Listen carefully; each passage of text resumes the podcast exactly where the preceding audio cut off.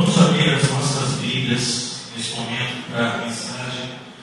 É, no livro de Juízes, capítulo 6, nós vamos ler do versículo 1 ao versículo 24.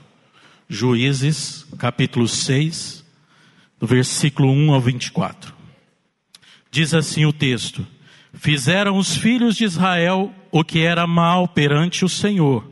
Por isso, o Senhor os entregou nas mãos dos midianitas por sete anos. Prevalecendo o domínio dos midianitas sobre Israel, fizeram estes para si, por causa dos midianitas, as covas que estão no, nos montes, e as cavernas, e as fortificações, porque cada vez que Israel semeava, os midianitas e os amalequitas, como também os povos do Oriente, subiam contra ele e contra eles se acampavam, destruindo os produtos da terra até a vizinhança de Gaza. E não deixavam em Israel sustento algum, nem ovelhas, nem bois, nem jumentos. Pois subiam com os seus gados e tendas, e vinham como gafanhotos, e em tanta multidão que não se podia contar, nem a eles, nem a seus camelos, e entravam na terra para a destruir. Assim Israel ficou muito debilitado com a presença dos midianitas. Então os filhos de Israel clamavam ao Senhor. Tendo os filhos de Israel clamado ao Senhor por causa dos midianitas, o Senhor lhes enviou um profeta que lhes disse: Assim diz o Senhor, Deus de Israel: Eu é que vos fiz subir do Egito e vos tirei da casa de servidão, e vos livrei da mão dos egípcios e da mão de todos quanto vos oprimiam, e os expulsei de diante de vós, e vos dei a sua terra, e disse: Eu sou o Senhor, vosso Deus. Não temais os deuses dos amorreus, em cuja terra habitais. Contudo, não destes ouvido a minha voz. Então veio o anjo do Senhor e assentou-se debaixo do carvalho que está em Ofra, que pertencia a Joás, a Biesrita, e Gideão, seu filho, estava malhando o trigo no lagar, para o pôr a salvo dos midianitas. Então o anjo do Senhor lhe, lhe apareceu e lhe disse: O Senhor é contigo, homem valente. Respondeu-lhe Gideão: Ai, Senhor meu, se o Senhor é conosco, por que nos sobreveio tudo isto? E que é feito de todas as suas maravilhas que nossos pais nos contaram, dizendo: Não nos fez o Senhor subir do Egito? Porém, agora o Senhor nos desamparou e nos entregou nas mãos dos midianitas. Então se virou o Senhor para ele e disse: Vai nessa tua força e livra Israel das mãos dos midianitas. Porventura não te enviei eu? E ele disse: Ai, Senhor meu, com que livrarei Israel? Eis que a minha família é a mais pobre de Manassés, e eu, o menor na casa de meu pai.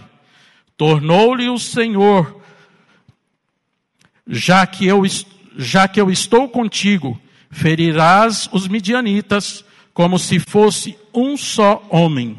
Ele respondeu: Se agora achei mercê diante dos teus olhos, Dá-me um sinal de que és tu, Senhor, que me falas. Rogo-te que daqui não te apartes até que eu volte. E traga a minha oferta e a deponha perante ti. Respondeu ele: Esperei até, esperarei até que voltes. Entrou Gideão e preparou um cabrito e bolos asmos de uma éfa de farinha. A carne pôs no cesto e o caldo numa panela. E trouxe-lhe até debaixo do carvalho e lhe o apresentou. Porém, o anjo de Deus lhe disse: Toma a carne e os bolos asmos, põe-nos sobre, a, sobre esta penha e derrama-lhe por cima o caldo. E assim o fez. Estendeu o anjo do Senhor a porta do, a ponta do cajado que trazia na mão e tocou a carne e os bolos asmos então subiu o fogo da penha e consumiu a carne e os bolos, e o anjo do Senhor desapareceu de sua presença. Viu Gideão que era o anjo do Senhor e disse: Ai de mim, Senhor Deus, pois vi o anjo do Senhor face a face. Porém o Senhor lhe disse: Paz seja contigo, não temais, não morrerás. Então Gideão edificou ali um altar ao Senhor e lhe chamou de O Senhor é paz. Ainda até os dias de hoje estão o altar em Ofra, que pertence aos Abiesritas. Vamos eh, pensar um pouquinho nesse texto da palavra de Deus. O livro de Juízes, hoje cedo eu estava expondo no capítulo 5 sobre esse mesmo livro. É o livro, um dos livros mais tristes da Bíblia, mais pesados.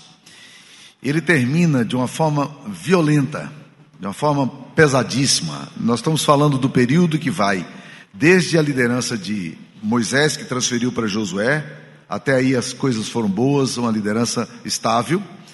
Mas quando entrou o tempo do juízes, não houve substituto e as coisas ficaram soltas. E a frase que corre todo o livro de juízes é a seguinte: Naquele tempo não havia rei em Israel, cada um fazia o que queria.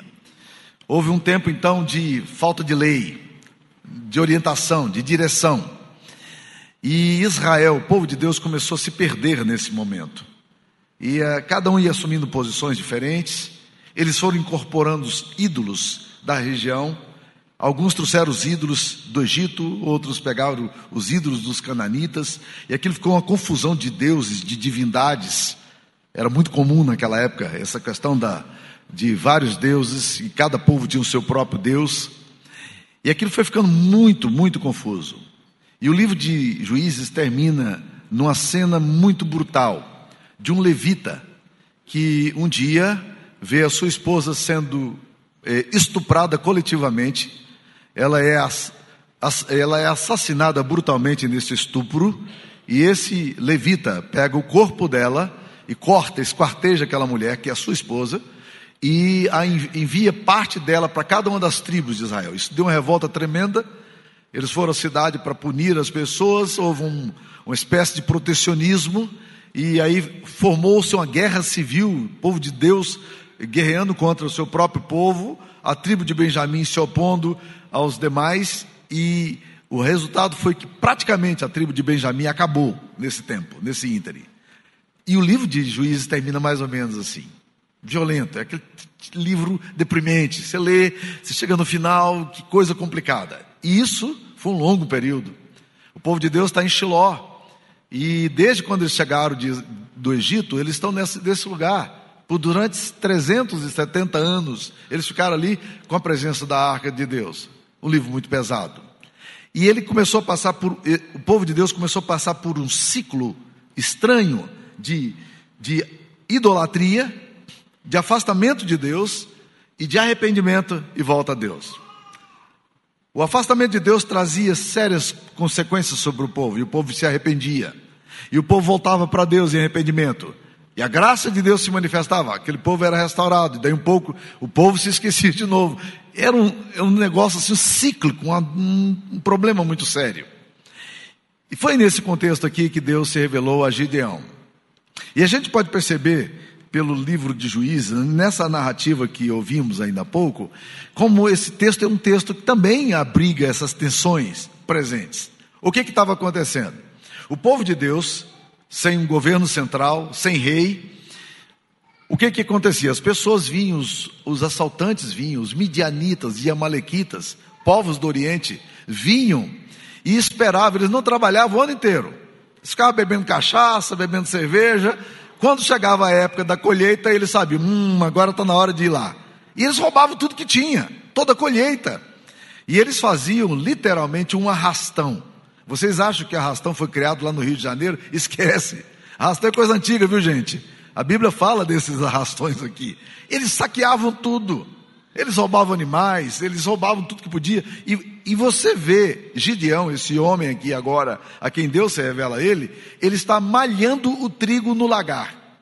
Lagar não é lugar de se malhar trigo. Lagar é um lugar para você pisar a uva para fazer vinho. Mas o texto é autoexplicativo porque ele fala por causa da do saque dos amalequitas e midianitas. E Deus então vem para se encontrar com Gideão. E é interessante que a, a relação, a forma como, como Deus se apresenta para Gideão, Gideão nem percebe, na verdade, que ele é um anjo de Deus, até que as coisas se tornem mais maduras. E Deus chega para ele e fala assim: O Senhor é contigo, homem valente. E ele, quando ouve essa afirmação, ele tem duas reações muito claras. As duas de, de dizer não, isso não é verdade. Quando Deus fala, primeiro, o Senhor é contigo, homem valente, ele olha para o lado e diz: Ah, ok. Quem, você está falando com quem? Comigo? E ele fica todo cheio de dedo, e ele diz: Olha, vamos deixar esse papo aí de lado, porque na verdade eu sou o menor da família de meu pai, e eu sou de uma tribo, tribo de Manassés, não tem muita relevância, a minha tribo é a menor tribo do povo, meio do povo de Deus. E segunda coisa, se o Senhor é conosco, então por que é que Deus está querendo, está deixando que a gente passe por essa situação tão complicada? Então, você percebe, duas declarações que Deus faz, as duas que o Deus faz, Gideão questiona, ele confronta, ele não, ele não concorda com isso aí. E na verdade, meus queridos irmãos, se você espera que Gideão seja um homem, assim, aquele herói bíblico, você vai encontrar em Gideão exatamente um homem extremamente frágil. E é por isso que eu me identifico com Gideão, porque Gideão é como nós, não tem nada de especial, não, o especial aqui é Deus. Gideão é um homem frágil, muito frágil. E o texto da palavra de Deus vai mostrar isso aí. Agora, é muito interessante, meus queridos irmãos, ver como esse texto nos ensina a, a forma como nós criamos percepções erradas do que está acontecendo. Primeiro, Gideão tem uma percepção errada sobre si mesmo, porque Deus fala para ele: O Senhor é contigo, homem valente. Ele não vê nele nenhuma virtude, ele não vê nada importante nele. Ele questiona isso. Ele diz: Não, não, não vem com essa história, não, eu não sou assim. Me inclui fora dessa lista. Eu não, né, como diz, eu não estou nesse pedaço aqui. É muito interessante a percepção que ele tem de si mesmo, a percepção que ele tem da sua história, a percepção que ele tem da vida. E eu tenho encontrado muitas pessoas que vivem exatamente assim. Elas não sabem o valor que elas têm aos olhos de Deus. Elas não conseguem entender o valor que elas têm diante de Jesus, diante da vida. Talvez as experiências equivocadas, duras da vida, levam a gente a ter uma compreensão muito ruim acerca de nós mesmos. E a Bíblia diz em Provérbios 23 que, tal como o homem imagina no seu coração, assim ele é, ele é assim mesmo. Se você começa a ter essa pressuposição sobre você mesmo, na verdade você perde a perspectiva daquilo que Deus quer fazer em você. É muito importante a gente aprender isso. A segunda coisa que a gente percebe aqui é que Gideão tem uma percepção errada sobre Deus. E aqui eu quero gastar um pouquinho de tempo com vocês para ver como, na verdade, ele tem uma percepção ruim sobre Deus. Quando Deus diz, o Senhor é contigo, ele diz, ah, se Deus fosse conosco, então nós não estaríamos nessa miséria que nós estamos. E ele, na verdade, não considera o fato de que, na verdade, Deus sempre esteve com o povo. Não foi Deus quem se afastou do povo, é o povo que se afastou de Deus. Se você ler logo em seguida no texto, você vai perceber que Deus dá uma ordem dura a Gideão. Ele diz: a primeira tarefa que eu quero que você faça é o seguinte: você vai para a casa do seu pai e você vai destruir os ídolos que tem na casa do seu pai. Ora, esses ídolos estavam expostos do lado de fora da casa. Eram imagens a quem o povo recorria. E Deus dá a ordem para ele, para ele ir lá e destruir isso aí. Ora, meus queridos irmãos, é um negócio extremamente complicado. Um negócio muito difícil mexer com essa questão da religiosidade. E Deus diz: vai e derruba o altar de Baal, que é de teu pai. E vai e quebra o poste ídolo, era um poste que eles constru, construíam, né? Que está junto ao altar. Esse já não era para o Deus Baal, olha a confusão de Deus. Era para o Deus Aserá, um outro Deus. O pai dele, por via das dúvidas, resolveu fazer o seguinte: vamos queimar uma vela para esse Deus aqui, outra vela para esse Deus aqui. Mas eles não abandonavam o Deus de Israel. Eles também me, faziam um sincretismo religioso, e Deus disse para ele: você vai lá derrubar isso aí. E a, isso apronta uma confusão danada. Porque no outro dia, meus queridos irmãos, diz a, a Bíblia que quando eles acordam, aqueles altares estão quebrados, porque Gideão vai lá e faz o que Deus ordena que ele faça. E aí o pessoal diz assim: bem, quem fez isso? E até que um cara da multidão disse: Olha, a única pessoa que pode fazer isso é o próprio filho do dono desse cara, desse homem aí que tinha. Só pode ser Gideão. Trouxeram Gideão e queriam matá-lo.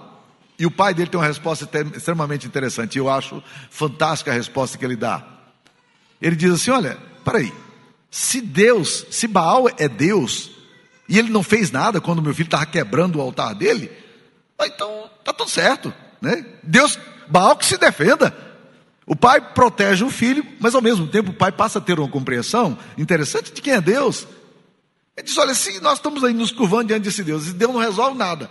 Meu filho chega aqui, quebra o altar, então esse Deus não vale nada mesmo, não? Está tudo certo. E aí, meus queridos irmãos, a primeira tarefa que Deus dá para Gideão é exatamente essa, tarefa duríssima. E mexer com os ídolos do lar, mexer com os ídolos do coração, é sempre muito complicado. Porque os ídolos, eles ocupam um lugar central na gente. A gente substitui a adoração ao Deus verdadeiro e fazemos orações e adoração aos deuses falsos. Mas não é só um, um, objeto, uma imagem que nós adoramos, mas nós muitas vezes construímos ídolos no nosso coração. Alguém disse o seguinte: que se você quiser identificar um ídolo no coração seu, pergunte a você: o que é que eu temo, amo e desejo mais do que a Deus? O que é que eu temo, amo e desejo mais do que a Deus? Ídolos são substitutos de Deus. E muitas vezes você acha que você não pode viver sem uma determinada coisa ou sem uma determinada pessoa. E Deus então ordena que nós quebremos esses ídolos e, passemos a confiar somente nele. Somente nele. Mas veja só como Gideão tem uma compreensão errada. Quando Deus diz, o Senhor é contigo, ele diz, não, não, Deus não é conosco. E Deus está dizendo, não, eu, nós, eu sempre estive do lado de vocês. Vocês que se afastaram de mim. Então ele tem uma percepção errada de quem ele é, do valor que ele tem, do potencial que ele tem, e ele tem uma percepção errada de quem Deus é. Mas vamos a um outro ponto para vocês entenderem a fragilidade de Gideão. Quando Deus, então, quando aquele anjo de Deus fala para ele que da mensagem de Deus, a Bíblia diz que ele fala: se, se você vem da parte de Deus mesmo, então é o seguinte, aguarde um pouquinho que eu já volto. Ele foi lá e trouxe é, alimentos e colocou para apresentar para aquele anjo para fazer uma oferenda. E o anjo disse: Coloque aí na rocha. Tinha uma pedra do lado, ele colocou na rocha e o anjo queimou imediatamente. Mas você acha que isso resolveu, isso clarificou? Não. Gideão passa a fazer uma série de exigências a Deus para crer que Deus é Deus. Para Deus, para saber se de, fato Deus está falando. Eu vejo muitas pessoas que agem como Gideão. Eu vou pedir uma prova a Deus. Deixa eu falar uma coisa bem clara para vocês, meus queridos irmãos. Esse negócio de pedir prova a Deus, normalmente tem a ver com o fato de que nós não confiamos a Deus. Prova a Deus, como Gideão fez, Gideão vai pedir outras provas além dessa. Qual a próxima prova que ele faz? Antes dele ir para a guerra, ele então pede a Deus para colocar a lã sobre o eirado, sobre o telhado, e diz: Deus, que no outro dia esteja tudo molhado do lado de fora, mas a lã sequinha. E Deus disse: Ok. E Deus atende Gideão. No outro dia, ele amanhece exatamente como ele pediu. No segundo dia, ele faz o inverso. Ele diz: Senhor, que só a lã esteja molhada e o eirado esteja seco, o telhado esteja seco. E Deus faz exatamente como ele. Aí há pessoas que pegam esse texto da Bíblia e dizem: Eu vou fazer uma prova como Gideão. Fazer provas de Deus é típico de gente que não tem fé em Deus. Isso não é afirmação de fé, isso é negação de fé. É o que Dídimo fez com Jesus. Dídimo não estava no dia em que Jesus se manifestou depois da ressurreição. E os discípulos disseram: Nós vimos o Senhor, nós vimos o Senhor ressurreto. Jesus ressuscitou. E Dídimo fala: Que papo é esse, rapaz? Se eu não tocar do lado dele, não tocar na, nas feridas das mãos, porque ele sabia que ele tinha sido crucificado. Ele sabia que a lança tinha sido enfiada ao lado dele. Ele disse: Eu não crerei de modo nenhum. Uma semana depois, domingo seguinte, a Bíblia diz que Jesus se manifesta de novo no meio dos discípulos. E Jesus olha para Dídimo especificamente e diz: Dídimo, veja aqui, eu não sou um fantasma. As minhas mãos estão aqui feridas. meu lado, você quer tocar do meu lado? E Dídimo, a Bíblia diz que Dídimo cai de joelhos e diz: Senhor Deus e Senhor meu e Deus meu. E Jesus olha para Dídimo e fala: Dídimo, bem-aventurados que não viram e creram. A bem-aventurança não é você conseguir de Deus prova. A bem-aventurança é você crer. Assim como Abraão fez, e a Bíblia usa uma expressão muito bonita sobre Abraão, dizendo que Abraão creu contra a esperança. Ele creu contra a esperança. Ele não tinha evidências históricas para crer. Deus dá uma promessa de que a sua esposa, a quem já tinha cessado o costume das mulheres, iria dar à luz. E a Bíblia diz que Abraão creu. Ele não tinha comprovações históricas para crer. Ele não tinha razão para olhar e dizer: Hum, eu tive que fazer uns cálculos aqui, fui o médico, de fato, vai. Não! Ele creu contra a esperança. Bem-aventurados que não viram e creram. Há muita gente querendo ver para crer. E leia a Bíblia com atenção, meus queridos. O povo que menos creu em Deus foi o povo que mais viu o sinal de Deus. Sinais de Deus nunca geraram fé, pelo menos uma fé bíblica, uma fé madura. Normalmente a fé, ela é produto de uma convicção interna profunda de Deus em nós. Quando nós conseguimos ver o invisível, quando de alguma forma sensível nós somos capazes de perceber a beleza de Deus. Então, se você lê a história aqui acreditando que Gideão é um herói, eu quero desfazer essa visão que você pode ter sobre ele. Não, Gideão não é um herói. Agora tem uma coisa, meus queridos, muito bonita em Gideão, e isso nós não podemos deixar de falar. Deus então o envia para a guerra. Ele ia guerrear de uma forma muito desproporcional. O exército inimigo tinha 120 mil soldados. Ele estava com 32 mil. Deus olha para Gideão e dá uma palavra para ele: diz, Gideão, tem muita gente contigo. É demais o povo contigo. Eu quero que você mande embora os medrosos e tímidos. E ele, então Gideão chega na frente do pessoal e diz: Ó, oh, gente, alguém que estiver inseguro aí, alguém que não estiver assim, sentindo convicção para ir, alguém que estiver com medo, não vá. Surpresa. Dos 32, 22 mil foram embora. 22 mil. Ele disse: bem, se a coisa estava complicada, agora piorou mais, né? E Deus olha para Gideão e fala: hum, ainda tem muito povo. Desce ao rio. Observa os homens que vão beber água sem colocar a boca na água, mas que vão trazer água à boca. E você então vai selecionar esses, esses homens que eu já tenho escolhido para fazer a guerra. Gideão já estava com muito medo. Mas agora parece que Gideão é um pouco mais corajoso. Ele já viu, ele já está no momento melhor da história dele. E sabe quantos ficaram? 300. 300. E Deus disse: Olha é o seguinte, para que você saiba que a vitória sou eu que dou, eu quero só que você faça uma coisa, Gideão, você obedeça o que eu vou falar. Pega esses 300 homens, e Gideão agora manda embora o restante. Pega esses 300 homens, cerca o acampamento dos midianitas, 120 mil homens, e cada um de vocês vai levar uma tocha, e cada um de vocês vai levar um cântaro. E quando vocês chegarem ali na frente, vocês vão quebrar essa tocha e o cântaro, e vão gritar pelo Senhor e por Gideão. 300 homens, corajosos, não? Você estaria animado para ir numa, numa guerra assim? E eles chegaram e gritaram, de madrugada, no escuro. E quando eles, o exército inimigo viu aquele povo ao redor, eles não faziam ideia de quantos guerreiros e quantos soldados tinham. E houve enorme confusão no arraial. E eles começaram a guerrear, achando que os inimigos já estavam lá dentro do arraial. Eles começaram a matar um ao outro. E a Bíblia diz, meus queridos irmãos, que morreram 120 homens, mil homens naquela guerra. 120 mil homens. E você sabe quantos homens eles precisaram matar? Nenhum, porque Deus que deu a vitória. O que, o que, que esse texto está querendo nos dizer, meus queridos irmãos? É que, na verdade, nós precisamos entender que Deus é quem faz as coisas. E Deus faz a despeito de quem somos. Isso é a essência da Bíblia? Isso é a essência do Evangelho? O Evangelho não é sobre a tua capacidade de fazer as coisas e a minha capacidade de fazer as coisas. O Evangelho é sobre o que Deus, o Deus que nós servimos, pode fazer. A única coisa que Deus pede de nós é que a gente obedeça. Uma vez, algumas pessoas chegaram a Jesus, está registrado lá em João capítulo 6, versículo 28. Essas pessoas eram sinceras diante de Jesus. Elas fizeram pergunta sincera. Qual era a pergunta? Que faremos para realizar as obras de Deus?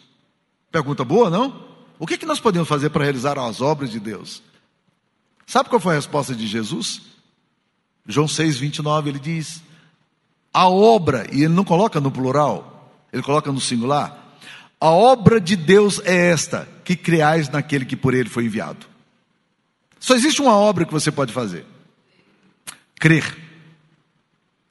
Nós somos salvos, meus irmãos, pela fé. Nós não somos salvos porque somos competentes. Nós não somos salvos por causa da nossa habilidade religiosa ou moral. Nós somos salvos por Jesus. Ele é o Cordeiro de Deus que tira o pecado do mundo. É Ele que remove a culpa e a acusação contra nós. Esse texto aqui, meus queridos, vai mostrar, na verdade, a essência do Evangelho. Vai nos mostrar quem é que faz as coisas. Gideão é um homem seguro, Gideão é um homem frágil. A única coisa que ele faz é obedecer a Deus. É isso que nós precisamos fazer. A resposta de fé é uma resposta de obediência a Deus. Eu respondo ao amor de Deus por mim. Eu acolho no meu coração aquilo que Deus já me deu. Jesus morreu por mim. E eu vou em direção a Deus com expressão de culto a Deus. Por que, que você canta a Deus? Por que, que você vive para Deus? Não é para convencer a Deus de que você é digno de ser amado. Ele já te amou. Jesus já morreu na cruz por você. O que, que você faz? A sua resposta é uma resposta de gratidão a Deus por tudo o que Deus tem feito a você. A resposta nossa a Deus é uma resposta de de gratidão. Existe uma pergunta na Bíblia, o salmista faz a seguinte pergunta: Que darei ao Senhor por todos os, os benefícios que Ele tem feito para comigo? Aí você começa a imaginar: o que, é que eu posso fazer a Deus por tudo que eu tenho recebido dele? Aí você pega a caneta e começa a anotar, né? Mas sabe qual é a resposta que o, que o livro sagrado nos dá? Quando ele pergunta: Que darei ao Senhor por todos os benefícios que Ele me tem feito? A resposta é: tomarei o cálice da salvação. Oferecerei, sacrifício, oferecerei sacrifícios de louvor. Eu vou receber o que. Olha, que resposta estranha. O que, que eu vou dar? E o salmista diz: Eu tomarei a salvação para mim, o cálice da salvação. Eu vou receber o que Deus me deu. A resposta minha é uma resposta de amor ao que o Pai me deu. E aqueles que entendem o que Cristo fez, o amor de Jesus lá naquela cruz, o amor do Pai, nós que entendemos isso, meus queridos, a resposta nossa é uma resposta de amor. Por isso que, biblicamente, quando você vai ler a Bíblia com seriedade, você vai perceber que toda essa questão de negociação com Deus ela é complicada. Toda barganha com Deus é complicada. Ah, eu vou fazer isso para Deus fazer isso para mim. Ah, eu vou fazer esse sacrifício para Deus fazer isso. Ah, eu vou dar dízimo para Deus me abençoar. Eu vou fazer isso para receber de Deus. Isso é o contrário do Evangelho. Nós não fazemos para Deus nos amar. Nós fazemos porque Deus nos amou. É resposta de amor. Você não é salvo pelas boas obras. Não é o que você faz. Você é salvo para boas obras, muda a preposição. Veja como as preposições aqui fazem uma enorme diferença.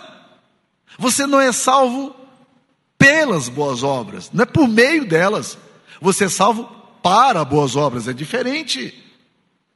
Eu não, não dou para ganhar algo, eu, já, eu dou porque ganhei algo. Porque a minha resposta é a resposta de amor ao amor do Pai. Então, o que, que eu posso fazer por todo o sacrifício que eu tenho recebido? Eu vou tomar o cálice da salvação.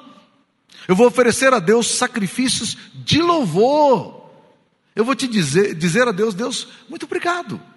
O sacrifício de louvor, meus queridos, é o sacrifício do muito obrigado. De gente que ama a Deus e agora responde a Deus. Simples assim. Isso é evangelho. Se você sai dessa linha de pensamento bíblica, você vai o quê? Você vai para a linha da religiosidade. Porque a religiosidade te ensina o seguinte: você faz e Deus vai se agradar de você. Não. A linha do evangelho, eu faço porque Deus se agradou de mim. Obrigado, Pai. Eu não estou fazendo para ganhar favor de Deus. Eu não sou digno do favor de Deus. Eu não mereço o favor de Deus, é graça. Ele que me deu. Mas eu tenho tanta alegria em poder dar para Deus a minha vida, a minha mente, o meu coração, o meu talento, os meus recursos. Porque eu entendi. Deus já me deu tudo. Agora eu respondo a Deus em amor. Isso é evangelho. É isso que nós precisamos aprender nas escrituras sagradas. Gideão é frágil. Gideão é frágil. Mas que coisa interessante, né? Quando você vai ler a galeria dos heróis lá no Novo Testamento, em Hebreus 11, quem é que figura na galeria dos heróis? Pela fé, Gideão. Pela fé. Olha que coisa interessante. Um homem sem fé. Agora é incluído na galeria dos heróis bíblicos que todos eles morreram de overdose, ele é incluído na galeria daqueles homens que foram usados tão poderosamente por Deus. Quando Deus disser para você, o Senhor é contigo, homem valente, mulher valente. Você pode dizer, como Gideão, Deus, eu, eu não sei exatamente o que o Senhor está vendo em mim, mas tudo bem. Obrigado porque o Senhor viu assim. Obrigado porque o Senhor me amou assim. Obrigado porque o Senhor cuidou de mim, me viu naquilo que eu não vejo sobre mim. Mas, meus queridos irmãos, isso dá uma enorme leveza na nossa espiritualidade. Isso traz uma enorme beleza. Isso traz muita gratidão.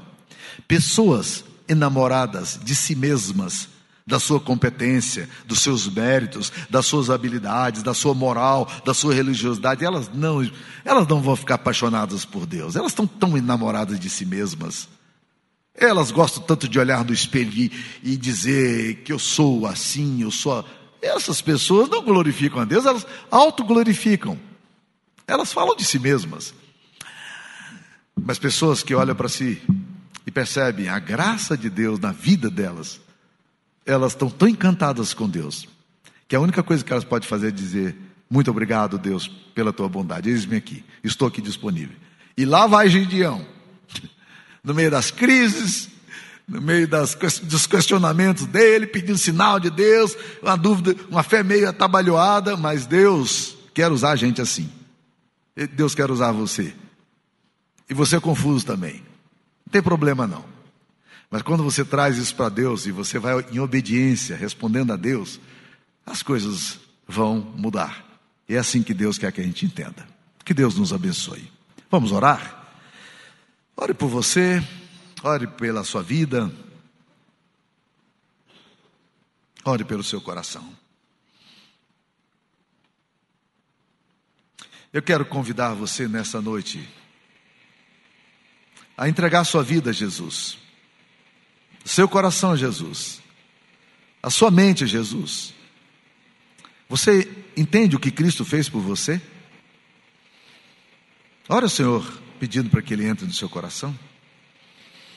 Ó oh Deus querido, aplique essa palavra à nossa mente e nosso coração aqui nessa noite. Nos encharque, Deus, de uma perspectiva que o Senhor tem sobre nós, de uma perspectiva que o Senhor tem sobre a nossa história, como o Senhor encharcou o coração de Gideão, Pai. Dá-nos a Deus a beleza de ver o Senhor, de contemplar o Senhor, de irmos em direção ao Senhor por entendermos o quanto o Senhor nos ama e o que o Senhor deseja fazer de nós. O Senhor abençoe o teu povo aqui. Muito obrigado por esse dia tão especial e por essa noite tão especial. Nós te adoramos em nome de Jesus. Amém.